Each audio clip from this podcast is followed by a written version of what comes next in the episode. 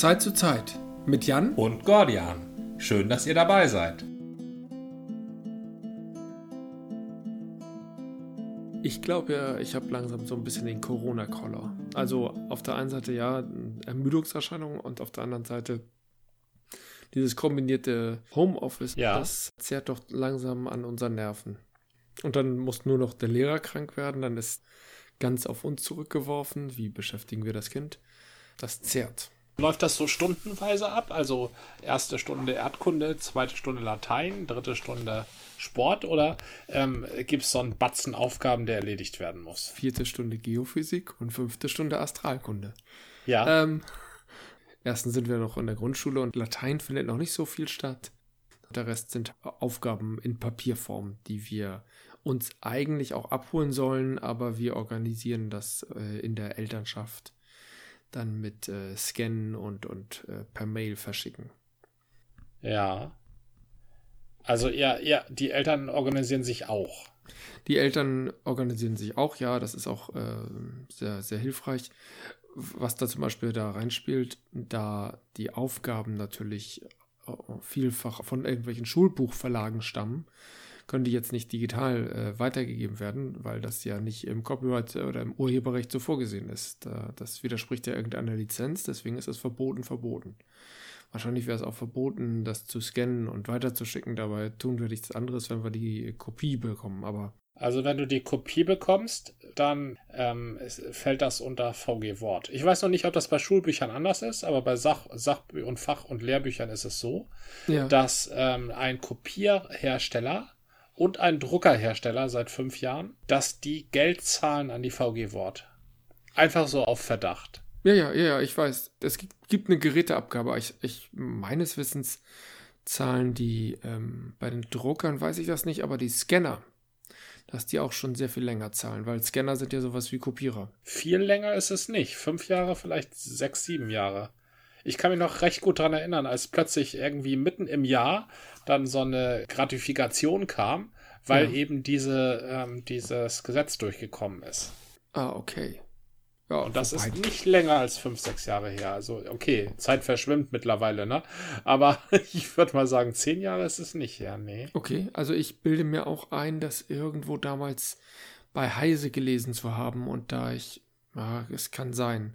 Also, finde ich auch sinnvoll, aber dann wäre das natürlich zulässig, aber ich glaube, die VG Wort erlaubt es nur, äh, die sogenannten Privatkopien zu machen. Ja. Und die Privatkopien sind natürlich nicht im offiziellen Schulrahmen und auch nicht in dieser Menge. Wenn du sagst, ich mache jetzt, also Lehrer und Schulen haben Sonderrechte oder Schulbuchverlage gewähren vielleicht auch Sonderrechte, weil die auch wollen, dass die genutzt werden. Sonst würden alle ja sagen, hä, man darf nur sieben Kopien machen.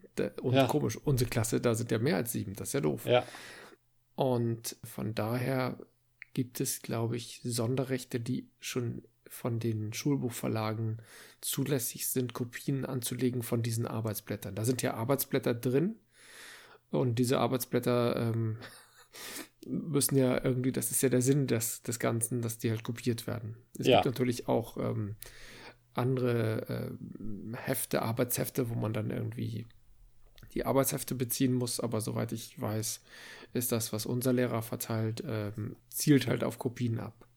Ja. Aber es könnte, oder da bin ich mir nicht sicher, dass die digitale Kopie da noch nicht mit erfasst ist. Das weiß ich aber nicht. Oder das ist dann auch immer eine Frage der Lizenz. Die kann ja auch schon 20 Jahre ähm, her sein. Also die Unterlagen, die wir immer so bekommen, da ist gerne nochmal eine D-Mark zu sehen oder eine Telefonzelle oder so, so Dinge, die, wo du merkst, die, die Unterlagen sind schon ein bisschen aus der Zeit gefallen. Ja. Das Auto übrigens, das Auto ist auch sehr prominent, äh, Eisenbahn nicht so, obwohl jedes Kind eigentlich Eisenbahn liebt. Autos auch, aber Eisenbahnen sind ja eigentlich ein beliebtes Spielzeug. Ich meine, ja, man hat immer auch schon mal von Rennbahnen gehört, Autorennbahnen. Ja. Aber die Spielzeugeisenbahn ist so das Klischee-Spielzeug, was äh, viele Kinder, Kleinkinder, geschlechterübergreifend wahrscheinlich sogar haben. Ab einem gewissen Alter ist es wahrscheinlich äh, heute leider immer noch geschlechterspezifisch, dann primär Jungs. Aber trotzdem hat man schon mal davon gehört, dass man sagt, ich habe eine Modelleisenbahn. Wobei ist wahrscheinlich auch ein bisschen aus der Zeit gefallen. Das sagen eher Großeltern, die damals ihren Traum als Kind nicht erfüllen konnten. Ja, oder immerhin. nur unzulänglich. Weil ja. Modelleisenbahn ja eigentlich ein Sammelobjekt ist. Ne? Stimmt. Also stimmt. Du, du machst einen Kreis und dann denkst du, ach, ich will auch eine Brücke haben. Und dann hast du eine Brücke, dann denkst du, ah, da kann eine weitere Bahn drunter längs fahren. Also eine Modelleisenbahn ist ja, spricht ja den Sammeltrieb an. Ja, ja. Und Sammeltrieb ist ja auch eine geschlechterübergreifende Sache. Das ist, macht's ja so raffiniert. Wahrscheinlich. Ne? Weil wenn du, wenn du Flugzeugfetisch hast, ja gut, dann kannst du dir ein zweites Flugzeug kaufen. Aber du musst nicht irgendwie an einem Flughafen rumbasteln die ganze Zeit. So als Stimmt. Spielzeug. Ne? Aber eine Modelleisenbahn musst du immer erweitern. Und da gibt es auch immer total tolle Gelegenheiten. Ich überlege mir, ob das so sehr der Sammeltrieb ist, denn der Sammeltrieb möchte ja die Dinge einfach nur haben. Das ist bei Modelleisenbahn natürlich sehr gut möglich, aber ist das nicht auch so ein konstruktiver Ansatz und ein ähm, Entwicklungsansatz, dass du etwas, was du, ich sag mal, betreust oder was du, was in deiner Verantwortung ist, das möchtest du pflegen und das soll gedeihen. Und bei Pflanzen, die machen das total alleine, beziehungsweise die brauchen Wasser, vielleicht ein bisschen Dünger und natürlich Sonne oder ja. Kunstlicht. Und so eine Modelleisenbahn kannst du mit Sonne und Kunstlicht äh, versehen, wie du willst, mit Wasser lieber nicht. Da passiert nichts. Da kann man aber mit Geld äh, Dinge bewirken und dann kann man sie auch wachsen und gedeihen lassen. Ist das nicht sowas wie, naja, jetzt im übertragenen Sinne, wie, da sagt man so, das ist mein Kind. Diese Modelleisenbahn ist mein Kind. Und dann wächst das Kind soll ja auch wachsen. Ich glaube, es ist eher, es ist eher der Vervollständigungsdrang. Aber die ist doch nie vollständig. Eben, das weiß, das macht man sich ja nicht unbedingt bewusst. Na? Jede Form von Sammeln ist ja in einem kapitalistischen System darauf ausgerichtet, dass du Geld ausgibst. Na? Und das solltest du auch weiterhin machen, auch wenn du schon ganz viel hast. Und deshalb ist ja de, diese, diese Sammelstücke, das sind ja nun wirklich tatsächlich nicht das, was Kinder früher gemacht haben, Blumen und Blätter sammeln, sondern das sind ja Sammelstücke, die tatsächlich irgendwo produziert werden und daher auch jetzt mal im idealen Kapitalismus unendlich vorhanden sind. Na? Also immer, immer wieder Nein, nachkommen. Auf, ja, aber nur sehr reglementiert. Wenn sie unendlich vorhanden sind, dann sind sie nichts mehr wert. Deswegen gibt es doch bei den Sammelkarten die seltenen, die Ultra Rares und die Very Ultra Rares. Und dann natürlich auch die Ollen Commons. Das meinte ich nicht. Ich meinte im Gegensatz zu, wenn du Blätter sammelst oder Insekten sammelst, dann bist du ja irgendwann durch. Dann hast du irgendwann alle 40.000 Blätterarten. So. Aber, aber die Industrie, die kann immer wieder noch eine Sammelkarte nachdrucken. Das meinte ich mit unendlich. Da würde ich aber sagen, dass die Natur geht sie weiter.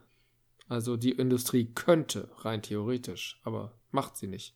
Oder hast du irgendwie mal was von 40 Millionen Sammelkarten zu einem Spiel gehört? Oder zu einem, Nein, einem, diese Sammel. das, rein theoretisch sagt, ja. Deshalb sagte ich theoretisch. Ja, also theoretisch können sie das, den Bedarf, dass du noch mal was nehmen musst, immer aufrechterhalten. Also ich sehe das bei der Natur tatsächlich auch so. Du kannst es betrachten, wie du willst. Kein Blatt ist gleich dem anderen und du kannst immer weiter sammeln, wenn du einen Sammeltrieb hast. Und ich glaube, der ist präkapitalistisch. Sammeln ist irgendwie so eine menschengegebene Eigenschaft, die Kinder ja schon ganz früh tun du musst mal, mach es nicht, aber greif dir mal ein wildfremdes Kind so im Alter von drei Jahren und guck mal, was in seinen Taschen ist. Meistens äh, Steine, gerne auch irgendwelche Stöckchen, manchmal auch ganz merkwürdige andere Dinge, aber ganz häufig so ein Sammelsurium im wahrsten Sinne des Wortes an ja. Dingen, die eingesammelt werden. Das Kind sammelt. Ich halte den Sammeltrieb auch für präkapitalistisch. Ich halte den Sammeltrieb für einen Urtrieb. Ja. Aber so wie er benutzt wird, ist er sehr kapitalistisch. Genau, er wird ausgenutzt. Genau. Da hast du Und das, recht. das macht ja ein, ein jegliches System, wenn es ein gutes System, also nee, nicht wenn es ein gut oder schlecht kann man ja auf Systeme nicht münzen. wenn ja. es ein effizientes System sein will, dann sollte es natürlich die Urtriebe ausnutzen. Genau. Du bist eitel, du bist, du willst schön sein. Hier, guck äh, Germany's Next Top Model und kauf die Produkte, die da beworben werden. Du willst ein cooler Typ sein. Hier kauft ihr diese Lederjacke, so wie der Schauspieler, der in diesem Film ist. Also das, ne, das sind so Triebe. Und ja, so entsteht Konsum, ne? Wenn wir alle zufrieden wären mit uns und in uns ruhen würden, dann wäre der einzige Konsum vielleicht. Der Konsum von Licht. Ja, der Konsum von Wasser. Der Konsum von Nahrung. Richtig, genau. Ich frage mich, gibt es eigentlich ein alternatives System zum Kapitalismus, das diesen Effizienzgedanken so trägt? Und ich bin, ich habe meine Zweifel. Ich, ich würde behaupten, dass die Effizienz ein kapitalismusgetriebener Aspekt ist. Du könntest dein Leben ja auch völlig aus dem Vollen schöpfen und einfach ähm, verschwenderisch umgehen. Und das äh, wäre sehr genussvoll. Aber es wäre halt nicht kapitalistisch. Selbst das kann kapitalistisch sein, weil, weil irgendwie alles wieder darauf zurückgeworfen wird, dass du dafür Geld ausgeben musst. Alles, was man dir verkaufen kann und mhm. wofür du bereit bist, mehr auszugeben, als es eigentlich wert ist, also den sogenannten Mehrwert aufzubringen, ja. ähm, ist äh, kapitalistisch, ja. Ich glaube, so ja. beginnt Kapitalismus. Gibt es da irgend, irgendein anderes System? Ist, sind, ja, also ja, ja, da gibt's, das gibt's äh, die, das ähm, äh, Südseeinsel Muschelgeld zum Beispiel oder, oder die Aborigines, die sich einfach schöne Geschichten erzählen äh, da, oder, oder den oder den ja oder irgendwelche Sozialgelder. Es gibt ja Sozialgeld, also eine Sozialgemeinschaft, die sich Geld druckt. Was ich hm. ganz besonders spannend finde, ist äh, der Bitcoin. Na, der ja. Bitcoin ist ja so ein auf Vertrauen basierendes Geld. Das Vertrauen auf Vertrauen basierendes Geld ist ja eine relativ alte, eine relativ alte Idee, ne, mhm. die bisher so in kleinen Kommunen. Es gab da mal den Wörgel. Der ah. Wörgel ist eine Stadt bei irgendwo bei Rosenheim, glaube ich. Wörgel ist doch in Österreich, dachte ich. E egal, aber der Wörgel ist doch eine, eine, ein Geld, das verfällt. Ich bin mal von, von Rosenheim nach Innsbruck gefahren und da bin ich an Wörgl vorbeigekommen. Also ja, da, dann passt das ja. Äh, na, das, also Rosenheim ist ja auch schon fast Österreich. Also, und, und vor Innsbruck ist Wörgl. Ja, ja, das ist, das ist tatsächlich ja, ne? äh, in Österreich. Ja. ja, ja. Bayern, Österreich, das aus meiner Perspektive verschwimmen da die Grenzen so ein bisschen. Du bist kein echter Hamburger, das merkt man schon. nee, nee, das bin ich nicht. Nee. Ich, meine, ich habe auch Hamburger selten ja, echte Hamburger getroffen. Ja, mich, mich. Echte Hamburger sind dadurch geprägt, dass sie ähm, in der Schule meines Kindes heißt es ja nicht Frühlingsferien, sondern Skiferien. Skiferien, ja. Richtig, also kann auch sein, dass das so ein Eppendorfer Schnöselding ist. Aber es, es wird in offiziellen Dokumenten steht halt, ja, und in den Skiferien ist das und das gewesen. Oder, oder nach den Skiferien ja, passiert das und das. Zu der Zeit waren die Skigebiete ja auch ein bisschen dichter dran. Äh, zu der, der Zeit?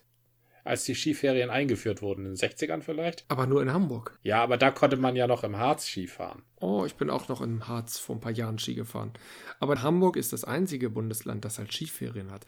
Ah, ich muss betonen, dass die Schulleiterin der Schule, von der ich spreche, natürlich aus Bayern stammt. Insofern ist es vielleicht ein bisschen verzerrt. Ich verstehe, ja. Aber in Bayern gibt es keine Skiferien. Wozu auch? Die können ja einfach auf die Skier steigen. Die gehen vor die Haustür und haben. Genau. Das, ist, das Skiferien ist vielleicht die Anfahrt zur Schule in einigen Dörfern. Ja, natürlich, die fahren natürlich mit den Skiern in die Schule. Kann passieren, ist aber in den größeren Städten auch eher untypisch. Ja, wie man sich Bayern so vorstellt, ne? Ja, nee, ich stelle mir da so lauter Almbauernwiesen vor, wo die dann auf ihre Skier steigen und ins Tal fahren und in die Schule gehen. So wie Heidi. Heidi war die Schweiz. Ja, war die Schweiz, ne? Ja. Das sieht alles, alles Obwohl die, irgendwie gleich Die Mutter aus. stammte oder Heidi stammte aus Stuttgart oder Frankfurt oder sowas, ne?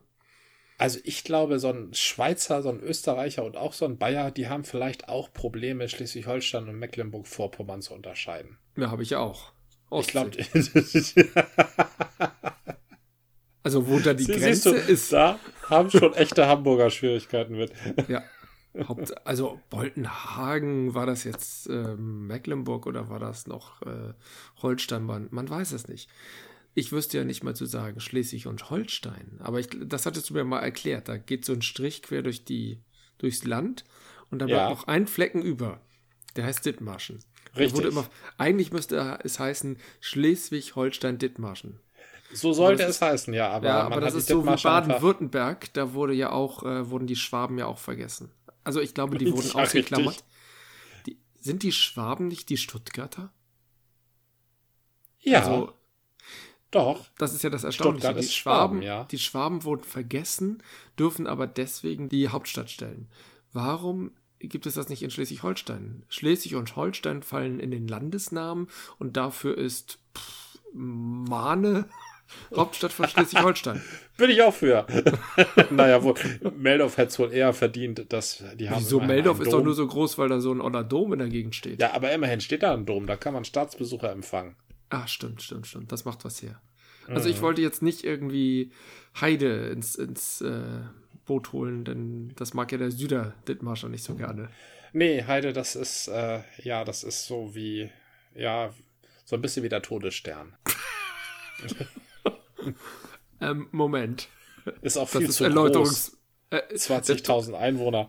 Oh, ich habe letztens ein Vergleichsvideo gesehen, die verschiedenen Raumschiffe und Raumstationen im ja. Größenvergleich.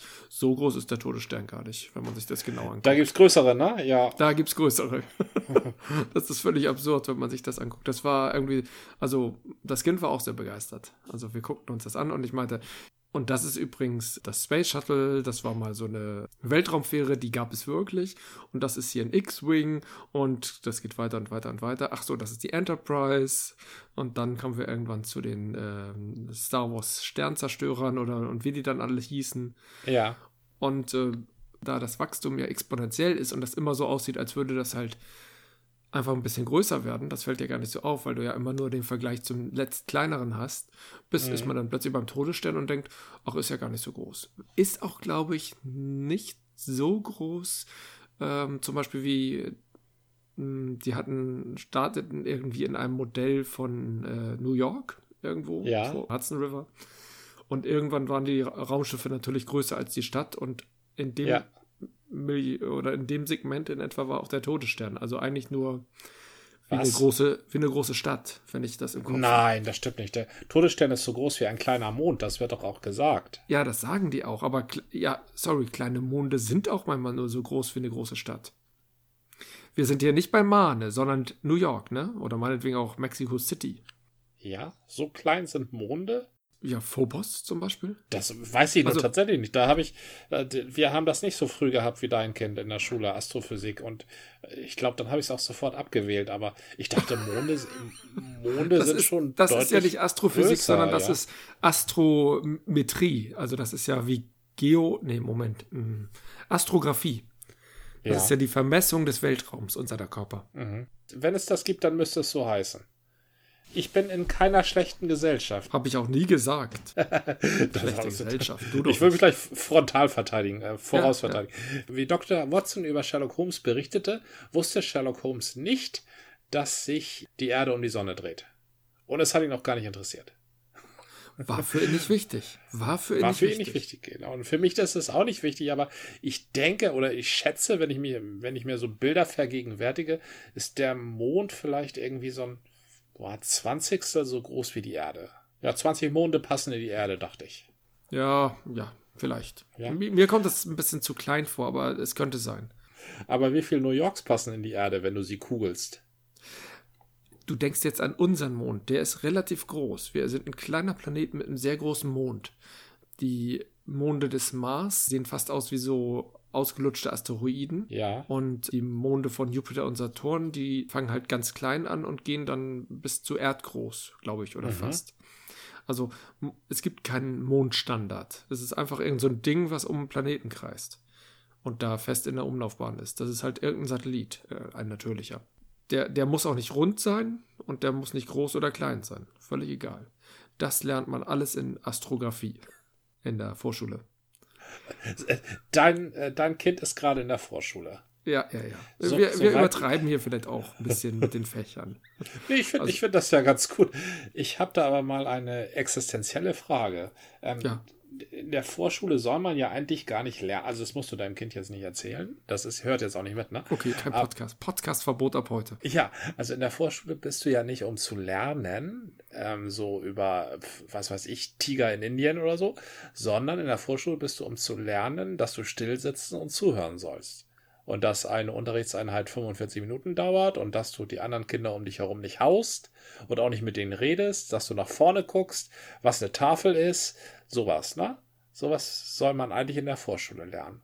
Tatsächlich ist die Vorschule gar nicht so definiert. Die Kinder werden mit der Vorschule auf die Schule vorbereitet, heißt es ja so grob. Und wir ja. haben halt in der Kita gemerkt, dass das, was in der Kita an Vorschulprogrammen schon auch ein Jahr davor schon geboten wurde, dass das das Kind halt unterfordert hat. Buchstaben sind interessant, das heißt, es werden schon mit Hingabe Buchstaben und Zahlen gemalt, was ist auch wichtig. Äh, melden ist wichtig, da bist du schon wieder bei den Schulregeln. Und tatsächlich ist es, wir hatten letztens ein Lehrer-Elterngespräch und dazu eine Selbsteinschätzung vorher des Kindes, auch möglichst ja. ohne Elternbegleitung. Also natürlich standen da längere Ausdrücke, die halt zur Selbsteinschätzung dienen sollten. Da mussten wir natürlich vorlesen, aber wir sollten das Kind möglichst nicht beeinflussen. Das funktionierte tatsächlich in drei Ebenen: Sozialverhalten, Arbeitsverhalten und äh, ich glaube, das Arbeiten selber. Aber nee, das widerspricht sich mit dem Arbeiten. Ich weiß es nicht mehr. Aber es ging tatsächlich, wie gehen wir miteinander um und wie verhalten wir uns in Kontext auf die Schule. Insofern hast du völlig recht. Das sind die Foki, die bei der Vorschule halt wichtig sind. Ja. Ich war als Kind ja nicht in einer Vorschule. Ich war ja im, im Kindergarten. Der ging auch nur bis mittags. Und danach äh, kam dann halt die Schule. Und ich wurde auch erst mit sieben eingeschult und ich war auch vorher noch nicht bereit. Ich, ich, ich habe ein ganz wichtiges, anderes, äh, dringendes Bedürfnis. Äh, ja. Das ist nicht auf Effizienz, sondern auf Verschwenderei oder eher Völlerei äh, zielt das ab. Ja. Wir haben doch gesagt, ich will mich versuchen, an deinem Bier zu orientieren. Ja. Und du trinkst wahrscheinlich schon die ganze Zeit heimlich. Nein, überhaupt nicht. Okay. Ich habe mein Bier, Bier hier in meiner Kühlungstasche. Ja. Ja, was hast du denn so. da heute? Es ist ein Atlantic Ale von der Marke Stöttebeker. Ein Atlantic Ale, das ist doch eine Art von Pale Ale.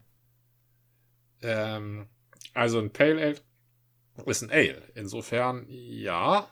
Ein Atlantic Ale ist, glaube ich, ähm, ja, was ist das eigentlich das, was dieses Bier so frisch Der Stöttebecker, Stöttebecker versucht ja bei ihren Standards sich nicht in diese Kategorien pressen zu lassen. Aber mhm. es ist doch ein leicht gehopftes Ale. Richtig, ein leicht gehopftes helles Ale, ja. Ja, Pale ist hell, das muss ein Pale Ale, aber es ist noch kein IPA.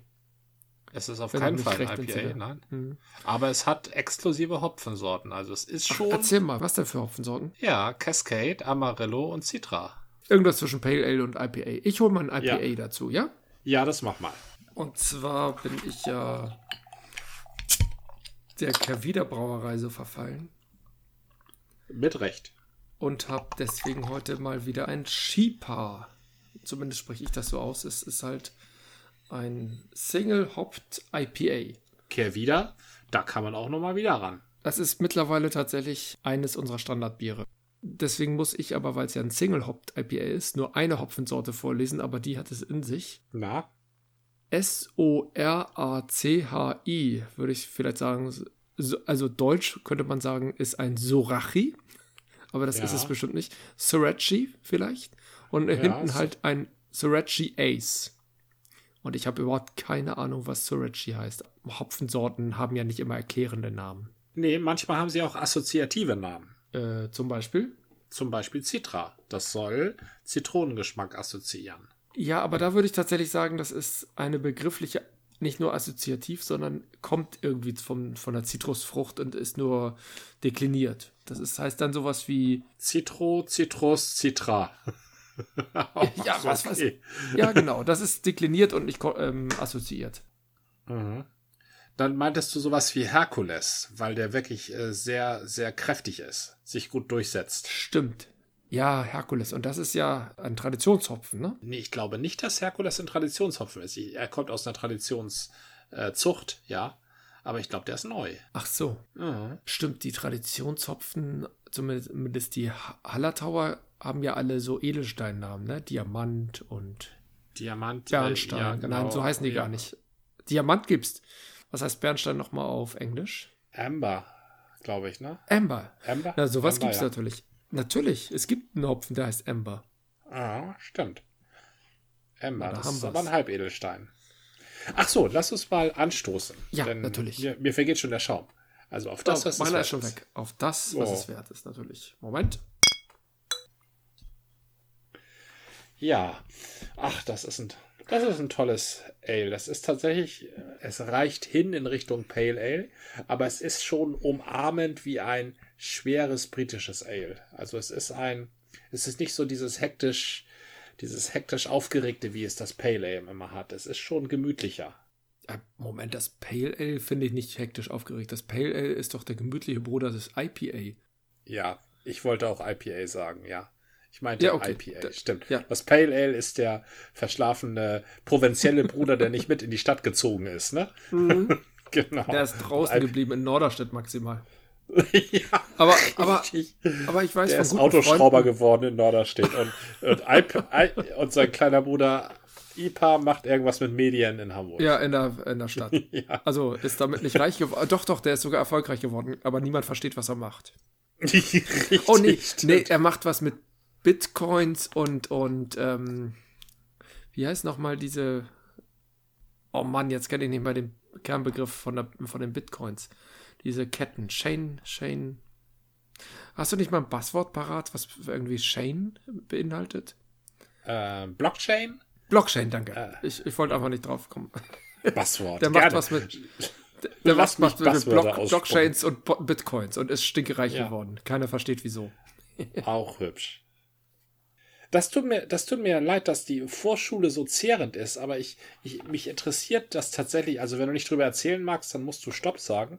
Aber mich interessiert das mit dieser Zeiteinteilung, weil das Wesen der Schule ist ja anders als beim Kindergarten, ist ja, dass ähm, mathematisch umgeswitcht wird alle Dreiviertelstunde. Wird das Da nicht irgendwie vermittelt? Und Nee, die vermittelt ihr das mit? Schule versucht ja, wenn sie gut ist und modern, versucht ja immer auch dieses Projektartige zu machen. Das heißt, du hast ein Oberthema und versuchst im Laufe des Tages verschiedene Aspekte dieses Oberthemas zu nehmen. Also, das geht ganz plump, indem du einfach sagst, heute haben wir, was weiß ich, äh, den, den, den Apfel. Nee, der, na gut, Grundschule wäre der, der Apfel ein schönes Thema. Dann ähm, gibt's den Apfel erstmal äh, zum Abmalen. In der nächsten Einheit wird der Apfel analysiert. Dann gibt, also indem man ihn halt aufschneidet und reinguckt, wie sieht er aus. Und in der dritten Einheit wird der Apfel dann gegessen. Also, das, so passiert das glaube ich nicht, aber das wären so die Möglichkeiten. Und wenn es dann äh, in die höheren Stufen geht, wird der Apfel dann vielleicht chemisch an, untersucht. Irgendwie, aha, der ist sauer und so. Wie ist der Säuregehalt? Äh, und wie ist der Zuckergehalt? Und dann gibt es eine biologische Einheit zur Ernährung und so weiter und so fort. Sowas könnte man sich vorstellen. Das sind heutige Ansätze, ich weiß nicht, wie gut die äh, schon umgesetzt werden, aber von, von gutem Unterricht, dass man ein Oberthema nimmt und daraus ein Projekt gestaltet und die Fächer trotzdem die Fächer sein lässt oder die Fächer auch miteinander verschwimmen lässt und den Schülern mehr mh, Kompetenz zubilligt, indem man sagt, okay, wir haben hier am Apfel haben wir einen Fächer von Themen, die wir untersuchen können, macht ihr mal. Kommt auch ein bisschen Sport mit hinzu, ähm, dass halt eine grundsätzliche Motorik da irgendwie mit eingebaut wird, aber das ist nur eine Stunde die Woche.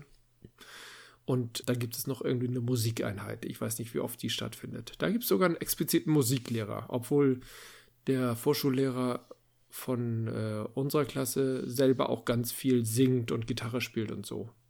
Ja. Also das ist, äh, da findet ganz viel Musik statt. Das ist ja etwas, was wir nicht so mitbringen.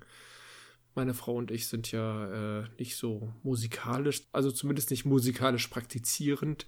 Und da, Ja. müssen wir immer noch mal, da machen wir uns halt auch Gedanken, ob das irgendwie ein Thema wäre, dass das Kind vielleicht mal ein Musikinstrument lernt. Bei mir hat es ja schon mit der Blockflöte aufgehört und ich glaube bei meiner Frau auch. ja, die Blockflöte ist aber auch ein gutes Musikinstrument, um aufzuhören. Aber sag nichts. Ich habe mit der Sopranflöte angefangen und dann dachte ich irgendwie, es ist ja ganz schön doof, so eine kleine Flöte für meine großen Hände. Und habe Ja. dann die Alt Altflöte äh, übernommen. Die Altflöte spielt man aber nicht in C, sondern in F. Und das fand ich ja, Ja. bis zum, zum Ende nervig. Deswegen habe ich dann die Tenorflöte bekommen und die war cool. Die klangen ah. so schön tief und äh, konnte ja. man so spielen wie eine gute alte C-Flöte, also Sopranflöte. War halt auch wieder eine C-Flöte. Und die habe ich von meiner Oma aus Peitz damals geschenkt bekommen. Das war super. Ja. Die habe ich heute noch. Ja, also das ist also das, das Schöne bei Blockflöte oder bei allen anderen Instrumenten, die man so richtig lernt, ist, dass man natürlich ein Verständnis für Noten und ihre Zusammenhänge gewinnt. Genau. Ja? Leider auch nur in einer Ebene und sowas wie Transponieren ist mir dann trotzdem nicht leicht gefallen später. Und sowas wie ähm, Akkorde spielt auf der Blockflöte eine sehr reduzierte Rolle. Also es also, ist ein, wenn man nichts damit anfangen will, ist es so eine Form von Gehirntraining. Da kann man auch Mathe machen oder Sudokus lösen. No? Nicht schlecht, also nicht schlecht. Also nicht Mathe, nee. alles auf einem gewissen Level. Äh, Sudokus bleiben natürlich auf ihrem Level. Aber ja, warum nicht? Also ich, ich mochte tatsächlich, ähm, Blockflöten hatten den zweierlei Vorteil. Du hast halt dieses, ähm, ich sag mal, logisch-musikalische Denken wird äh, gefördert oder vielleicht überhaupt erst gelegt. Und gleichzeitig kannst du in Altenheimen und anderen sozialen Einrichtungen Menschen erfreuen. Und da ja. vorspielen für einen guten Zweck, das, äh, bei mir war das halt auch irgendwie kirchlich, so dass wir auch so ein bisschen in die Richtung äh, gerne unterwegs waren, gerade in der Vorweihnachtszeit. Da war ich mehrfach in irgendeiner Einrichtung oder halt auch im Gemeindehaus und habe irgendwelche Leute damit glücklich gemacht. Das ist einer der schönsten Gründe, eine Blockflöte anzufassen. Das stimmt. Oh, ich wollte letztens und, meinem äh, Kind ja beibringen, wie das mit der Flasche geht und ich habe es nicht mehr hingekriegt. Oh. Oh, geht doch. Das. Genau. Ja, und schon denkt man, man wäre im Hafen. ja, Ganz ja, kurz vorm Nebelhorn. At ja. Atlantic Ale. das ah, ja, das so ist kriegen. natürlich tiefer. Ist das Atlantic Ale? Mal kurz. Ähm, Störtebecker hat ja in letzter Zeit nur noch halbe Liter. Ist es bei dir auch ein halber Liter? Es ist ein halber Liter, ja. Das ist mir überhaupt nicht recht. Ich äh, weiß gar nicht, warum Störtebecker jetzt uns versucht, zu Mecklenburgern zu machen.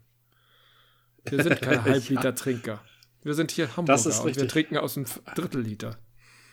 Drittelliter. Halbliter ist immer so ein bisschen zu viel, ne? Das wird auch ein bisschen zu schnell schal. Also nicht für den Bayern und auch nicht für den Mecklenburger, aber für uns hier in Hamburg. Für, ja, der Bayer, der trinkt ja diese ganz leichten, diese Limo-Biere. Also die haben, äh, haben auch schon ihre Umdrehung, aber genau, die gehen die ja haben so Prozente. Runter. Das süffige Helle. Richtig, genau. Das süffige Helle ist, ist ja eher ein Saft, äh, weniger ein Bier. Und äh, das. Der Bayer kann auch ein Weizenbier trinken. Der kann auch ein Weizen. Das, das sprudelt dann. Hat das Weizen eine, eine Krone, die lange beständig bleibt? War das nicht so? Ja, ja. Ja, ne? Das sind doch immer diese beeindruckenden Gläser, diese Weizenbiergläser. Ja. Aber ich weiß schon, das ist nicht das Thema, das du kennst. Ich habe schon manch ein Weizen eingegossen in meiner Zeit. Ach, natürlich, das machst, machst du natürlich. Konntest du Flaschen stürzen? Ja, ich konnte Flaschen stürzen. Ich habe es nur, nur auf Wunsch getan, weil es wirklich nicht hygienisch ist. Ist klar, aber das, ich fand das trotzdem beeindruckend. Ja, stürzen und dann so mit der leichten Shakung aus dem Glas ziehen, ja, das konnte ich. Und äh, wie, wie hattest du den Begriff noch genannt mit diesen dünnen Zitronenschalen? Twist, Twist. Das war Twist, der Bier, ja. das war der Biertwist. ne? Der Biereinschenk-Twist. Wo man einfach Alte sagt, Regel, boah. Das, das Auge trinkt mit. Was der Barkeeper zu vermitteln hat, ist, dass der Gast etwas Besonderes bekommt. Weil der Gast ja für etwas, was er im Supermarkt für ein Drittel des Preises bekommt, ne, deutlich mehr zahlt. Und der Gast zahlt hat das Erlebnis mit. Also ich weiß, ich habe ja. das Bier aus dem, aus dem Kasten gezogen. Der Gast weiß, er hat, ich habe das Bier aus dem Kasten gezogen. Dieser Kasten steht irgendwie zwei Straßen weiter im Getränkemarkt und kostet so viel wie drei von den Bieren in der Kneipe. Ne? So. Mhm. Und der muss etwas serviert bekommen. Ja. Und das musst du machen. Du musst ihm die Augen blicken, es muss was Persönliches sein, du musst das nur für ihn machen, du musst es für ihn anrichten. Ja, aber das ist so. eine besondere Herausforderung. Eine, eine du bietest dem Gast doch nicht nur das Bier. Du bietest ihm erstmal eine Vielfalt an Getränken und äh, gegebenenfalls auch ähm, äh, Speisen oder Snacks. Und du bietest ja. dem Gast eben auch einen Raum der Zusammenkunft. Du könntest ja auch einfach sagen, ich verkaufe dir das Bier hier zum Selbstkostenpreis. Hier, nimm, nimm dir doch das Astra selbst. Äh, gibt's auch. Aber dann lass mir bitte hier nochmal einen Heiermann was auch immer das heute ist, wahrscheinlich ein 5-Euro-Schein, ähm, damit ich ja meine Miete zahlen kann. so könnte man das auch machen, aber man hat sich darauf eingelassen, dass man etwas trinkt und dafür die Raummiete mit, äh, mitträgt. Deswegen mhm. gibt es ja auch gerne mal in irgendwelchen eher traditionellen Gastronomien ein Verzehrgeld. Quatsch, Verzehr, äh, eine Verzehrpflicht. Eine Verzehrpflicht, ja. Das, das, ja, das andere, richtig. woher der Begriff kam, war das Korkgeld. Wenn du sagst, oh, ich habe hier meinen Wein mit, das ist auch ein edles Restaurant und sagst, nee, ich habe lieber meinen eigenen Wein, das ist natürlich schon ein interessanter Ansatz. Aber ja. dann könnten die das tatsächlich machen und dann sagen die, ja, kostet aber 15 Euro oder was weiß ich. Mhm. Ne? Das ist halt das Korkgeld, dass du halt auf deren Wein verzichtest. Und letztendlich ist das die Miete für äh, oder die, die Kosten für die Raumpacht und den Service. Was ja völlig in Ordnung ist, die du ja mitnutzt. Ja, ja, ja. Du, du sitzt auch woanders, du musst nicht aufräumen, du kommst mal genau. raus. Also es ist ein, eine Lokalität, soll, muss auch immer mehr bieten, als tatsächlich nur was zu essen. Na? Ne? Da ist nicht jeder für gemacht. Also Gastro ist auch immer ein bisschen was vorspielen. Na? Ne? Das ist auch immer ein bisschen Theater sehen und gesehen werden. Nein, ich meine vom, vom Mann hinter dem Tresen oder äh, Kellner, der herbeigeeilt kommt oder so. Das ist viel Schauspiel, Spontantheater. Ja. Oder, oder Impro-Theater. Ja, aber manchmal ist es ganz, ganz famos. Also das macht Spaß, wenn die, ähm, der klassische, etwas gehobene Italiener hat ja eine Karte, wo du denkst, wieso gibt es nur sieben Gerichte? Und dann kommt er mit seiner Tafel an und malt dir die besonderen Gerichte des Tages am besten nochmal einzeln auf deine, seine Tafel. Manchmal ist die Tafel Richtig, auch einfach ja. fertig. Aber das habe ich das erste Mal vor 30 Jahren erlebt und fühlte mich wirklich begöschert. Ich dachte, ja. hey, extra hier für uns kommt er an den Tisch und erklärt nochmal seine Karte. Aber das war halt ja, Stand genau. Standard, ich was ich nicht durchschaut habe. Richtig. Stimmt. Und, und ich habe dann noch dies und das. Und wenn du die dann erstmal ein bisschen so mittelgut kennst und ihren Namen kennst, aber sie kennen deinen Namen nicht. Ja, ja. Aber, äh, na, und dann klauen die sich da irgendwie rum oder schnappen den irgendwie auf. Das ist, äh, gehört dazu. Also Gastro ist auch immer so ein bisschen Taschenspielerei. Stimmt, Na? es ist Taschen, Schauspiel. Taschen, also es ist Kleinkunst im weiteren Sinne. Kleinkunst. Es ist Kleinkunst, richtig. Und das zahlst du mit. Und das ist, ja, und deshalb das macht ist, Spaß. Wenn, wenn das macht total Spaß, wenn, wenn man das nicht versucht zu durchschauen. Ja, richtig. Also, Nein, wenn du dich tragen lässt, wenn du dich da reinfallen lässt, das musst du natürlich. Äh, das ist genau. ja die Suspension, Suspension of Disbelief. Das ist das, was der Kunstgenießer leisten muss, um die Kunst genießen zu können. Ne? Er muss sich verarschen lassen wollen. So, Na, ich finde das, nee, verarschen ist zu hart. Also dann, dann könnte man auch einlullen sagen oder sowas. Ich wollte es dir eben mit diesem Wort nicht so, nicht so lullig machen. Ich wollte es geradeaus und im höchsten Extrem ähm, satirisch ausdrücken. Ja, okay. einlullen, einlullen ist auch, kann man auch sagen, es ist ja auch für jeden individuell, wie er sich da fallen lässt. Ne? Es gibt Leute, die können keine Zaubershow genießen, ohne die ganze Zeit über die Tricks nachzugrübeln. Es gibt auch Leute, die können kein Theaterstück genießen, ohne es die ganze Zeit mit einer besseren Inszenierung, die sie mal gesehen haben, zu vergleichen. Ne? Aber das ist ja auch nicht äh, schlecht. Also dann, dann gehst du analytisch daran. Du sagst so, ah, ja, jetzt weiß ich hier, Kamera, äh, okay, das wäre im Kino. Die Kamera mhm fährt zurück, aber der Zoom zieht an und dadurch ja. entsteht jetzt so ein komischer Waberner, so eine Welle durch das Bild, in das Bild rein. Sehr faszinierend. Ja, ja ich kenne den Trick. Oder hier, hier sind doch unterschwellige Bässe. Eine bedrohliche Stimmung kommt auf. Und hier haben die die Farben etwas anders. Die haben ja die Farben rausgenommen. Was wollen sie denn damit machen? Ah, ja, ich weiß warum kannst du total cool machen, wenn du jetzt nicht oh. neben jemanden sitzt und dem die ganze Zeit ein Ohr knabberst, sondern das für dich denkst. das stimmt. Es ist auch immer ein soziales Erlebnis, ja. Und das ist der dritte Aspekt. Der dritte Aspekt des ähm, Zusammenseins in einer, ja, in jeder Form von ähm, ähm, Gaststätte. Also überall, wo du Gast oder Gästin, wie es mittlerweile heißt, sein kannst. Und das ist halt nicht nur Restaurant und Bar und Kneipe, das ist eben auch Theater. Und wie du sagst, ja, du sagst das ganz richtig, das ist auch das Kino. Und mhm. deshalb finde ich es momentan, also in der Corona-Zeit finde ich es ein bisschen unangemessen, wenn die Leute immer äh, erzählen, die Kunst würde eingehen und die Gaststätten würden eingehen, weil das alles eins ist. Ja, es ist die Kultur geht ein. Genau. Das ist halt, äh, also man kann das als Kleinkunst bezeichnen. Nenn es doch nicht verarschen und nenn es nicht einlullen. Es, es hat von, was von Magie.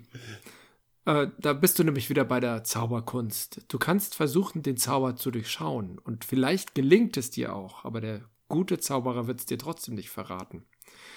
Und äh, du bist so das oder so stimmt. in der Magie gefangen. Entweder indem du sagst, ich verstehe, wie er das gemacht hat, und du bist dir trotzdem nie ganz sicher, weil du es ja nicht weißt.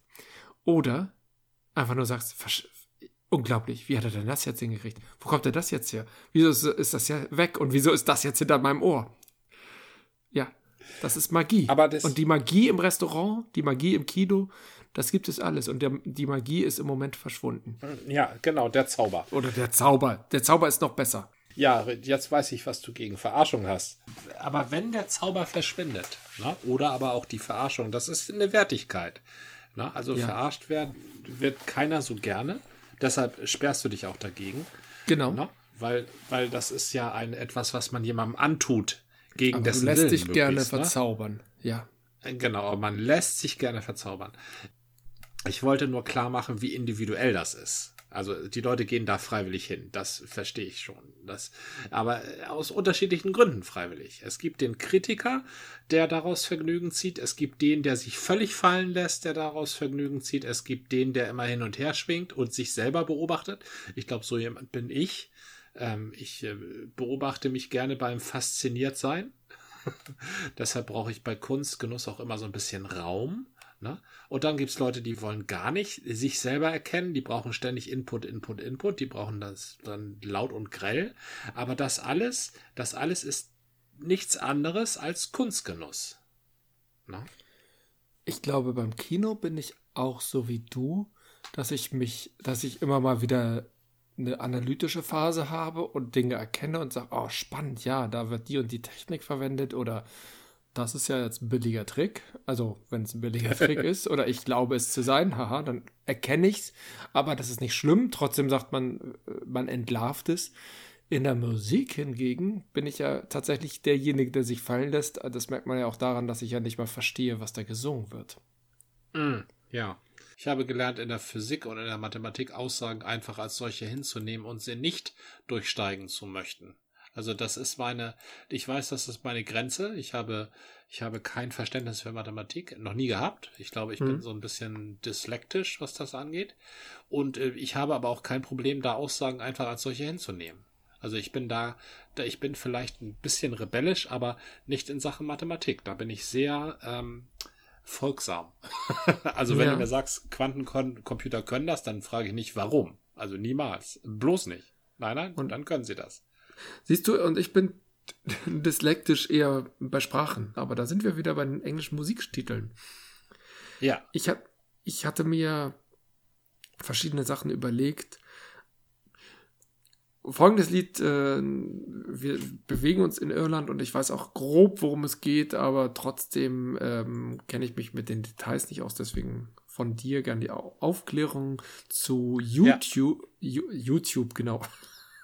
YouTube. YouTube. Ähm, ja. Sunday Bloody Sunday. Sunday Bloody Sunday, ja. Das ist ein, ähm, ein, das ist ja kein Rebel-Song. nee, eher das Sunday Gegenteil. Bloody ne? Sunday. Ja, Sunday Bloody Sunday, die Live-Version, also eine der berühmtesten Live-Versionen, ich glaube, das war ein Festival, wo sie das gespielt haben, ja. ähm, beginnt halt mit This Song is not a Rebel Song, This Song is Sunday Bloody Sunday. Das ist die Live-Version, die auf irgendeiner YouTube-Platte war. U2 ist eine ähm, irische Band. Ja. tatsächlich, tatsächlich auch ähm, auf der irischen Wall of Fame in Dublin verewigt, als eine mhm. der wenigen großen, also weltgroßen irischen Bands. Und einer der berühmtesten Songs von U2, die sich übrigens benannt haben nach einem Spionageflugzeug. Okay. U-2 war ein amerikanisches Spionageflugzeug, das in den sowjetischen Luftraum eingedrangen ist. Gleichzeitig bedeutet es aber du auch oder auch ja, du. Ja. Ne? Hm. Du bist auch gemeint. Weil Bono, der Sänger von U2, hat ein, ein unglaubliches Sendungsbewusstsein. Das hat man öfter der mal auch in den Nachrichten mitbekommen, ja. Richtig, der ist immer dabei, die Welt zu retten, genau wie der, wie der andere große Ire, ähm, Bob Geldof, aber halt ja. noch nicht so weit gekommen wie Bob Geldof. Bob Geldof ist ja schon ja. zum Ritter Bob, geschlagen worden. Bob Geldof hat doch Und, die ähm, damals diese Live-Aid-Konzerte gemacht, oder?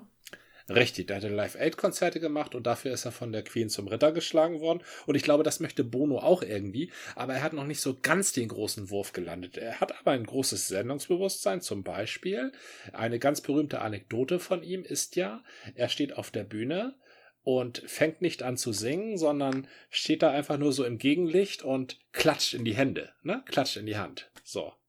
Und zehn Sekunden später, nee, fünf Sekunden später klatscht er nochmal in die Hand.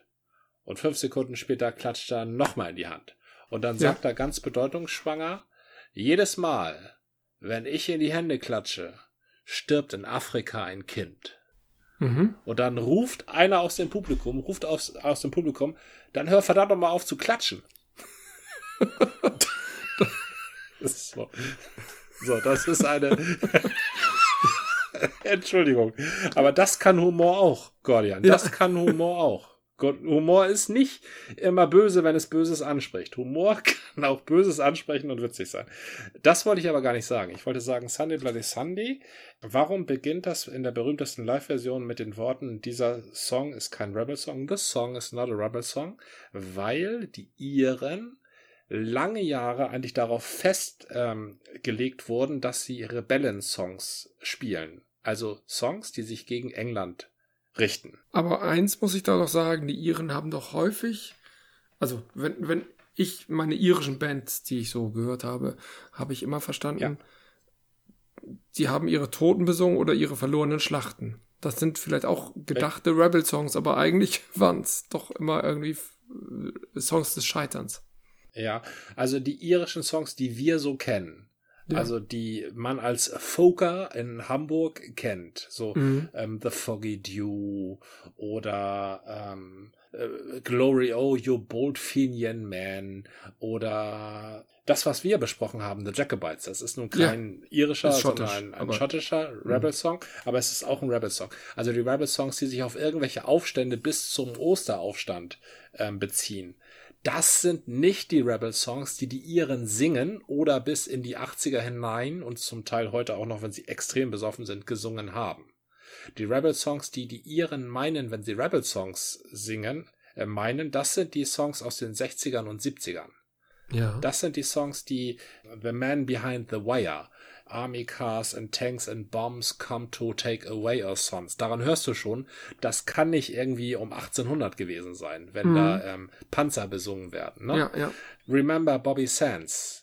Das ist so ein rüber, berühmter Ausspruch, den äh, diese Bands ähm, ausgerufen haben, bevor sie ihre Songs äh, gesungen haben. Bobby Sands, das war ein einer der Gefangenen, die ähm, na, wo war der gefangen? Also, das waren ich glaube in Birmingham, oder? Naja, jedenfalls, es gab ja irische Aufstände in den 60ern und 70ern.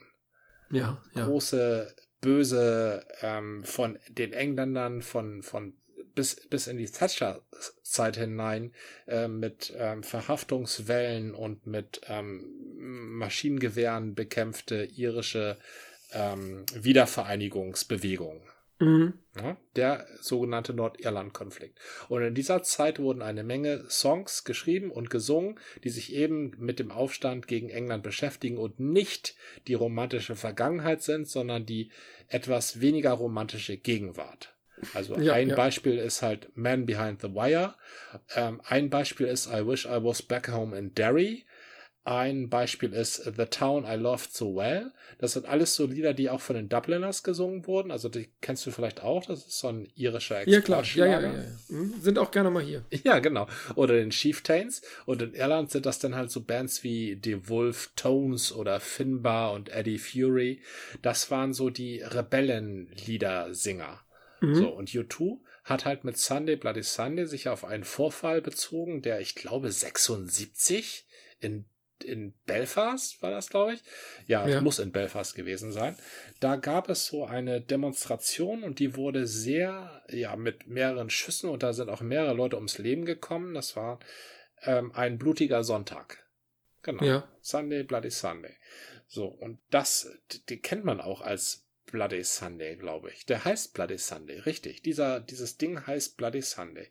Und deshalb haben einige Leute, als es auf der Platte veröffentlicht wurde, gedacht, Mensch, U2 macht jetzt Rebellen-Songs. Also, was die Iren unter Rebel-Songs verstehen. Und deshalb sagt Bono auf diesem Festival, und ich glaube, es ist das Glastonbury Festival, wo er war, mhm. ähm, das ist kein Rebel-Song. Warum ist es kein Rebel-Song? Weil es sich nämlich darauf bezieht, dass nicht das in Irland total schlecht ist und dass die Engländer weg sollten, sondern dass Krieg auf der ganzen Welt immer, immer schlecht ist.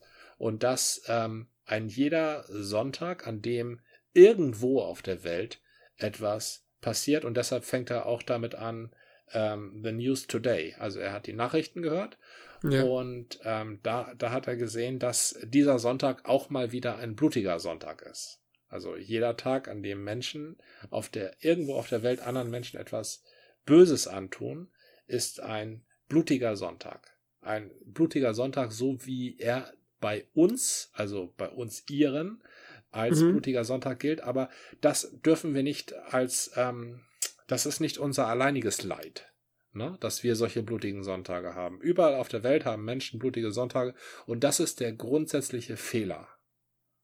Und ah. dagegen müssen wir angehen. Ja, ja, ja.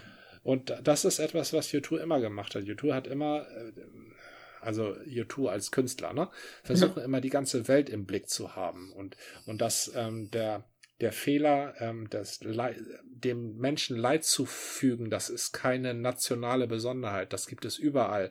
Und das ist kein Fehler, der in einer Nation zu suchen ist oder in einer Ideologie oder in einer Religion. Das sind alles drei Sachen, die in Irland sehr stark ähm, zählen. Also ja, wir, wir ja. sehen Irland, wir sehen Irland, wenn wir einen Blick auf Irland haben, dann sagen wir ja, okay, Iren gegen Engländer, ist also äh, mhm. äh, Nation gegen Nation oder aber Protestanten gegen Katholiken, also Glaube gegen Glaube. Es ja. ist aber auch konservativ gegen progressiv, denn die Iren haben sehr starke, auch in ihrer nationalen Bewegung, sehr starke Sozialisten. Also okay. sehr frühe und sehr starke Sozialisten. Direkt von Marx und Engels beeinflusst zum Beispiel ähm, George Bernard Shaw, genau, ja, der, ja. der berühmte Aphoristiker. Ein knallharter Sozialist. Der war so sozialistisch, dass er nachher sogar 33, als es bei Hitler losging, sogar noch die Nazis gut fand, weil sie ja Sozialisten sind. Ne? Nationalsozialisten. Also ja, richtig, ja, da hat er sich nachher von abgewendet. Aber das war halt eine Zeit, wo es noch kein Internet gab, wo man dann halt zwei, drei Zeitungsartikel hatte, um sich eine Meinung zu bilden. Mhm. So, und das ähm, das ist es, wogegen U2 immer angegangen sind und das kulminiert in einem ihrer frühesten Songs. In Sunday Bloody Sunday. Und er fragt auch, wie lange, wie lange muss ich dieses Lied singen, bis ihr begreift, dass es um uns alle geht. Und dass es ein grundsätzlich menschliches Problem ist. Es ist nicht Religion, es ist nicht Nation, es ist ähm, jeder verdammte Sonntag. Mhm. Ja, genau, es ist der Mensch, richtig. Es ist der Mensch, es ist immer und überall. Also es ist ein extrem starkes Lied von einer extrem starken Band. Es ja. hat auch, es, es hat auch eine, eines der besten Gitarren-Intros überhaupt von The Edge, was eigentlich ein relativ überschätzter Gitarrist ist. Ne? Aber in Sunday Bloody Sunday, da hat er seine, ja, seinen Höhepunkt eigentlich. Also was das Gitarrenspiel angeht. Ja, lieben Dank.